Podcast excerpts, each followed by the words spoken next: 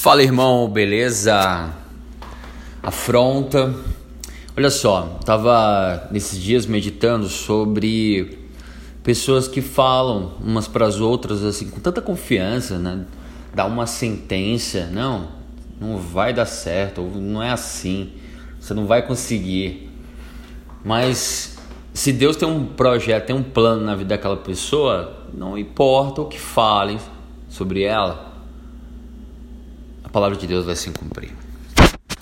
Sabe por quê? Porque Deus escolheu as coisas que o mundo considera loucura para envergonhar os sábios, assim como escolheu as coisas fracas para envergonhar os poderosos. Vamos lá, exemplo na medicina. Tem um, um conhecido nosso chamado Manuel, uh, foi desenganado por três ou quatro médicos,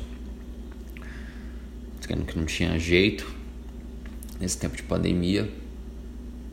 E hoje o Manuel está vivo e os médicos estão mortos. Olha que ironia. Não acho que isso é coincidência, entendeu?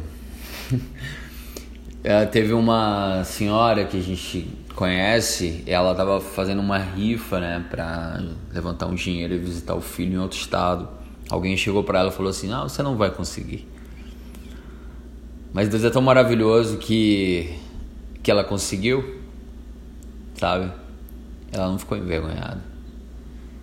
Então, assim, uh, não ligue ou não dê crédito né, para que, que pessoas que não têm nada a ver com sua vida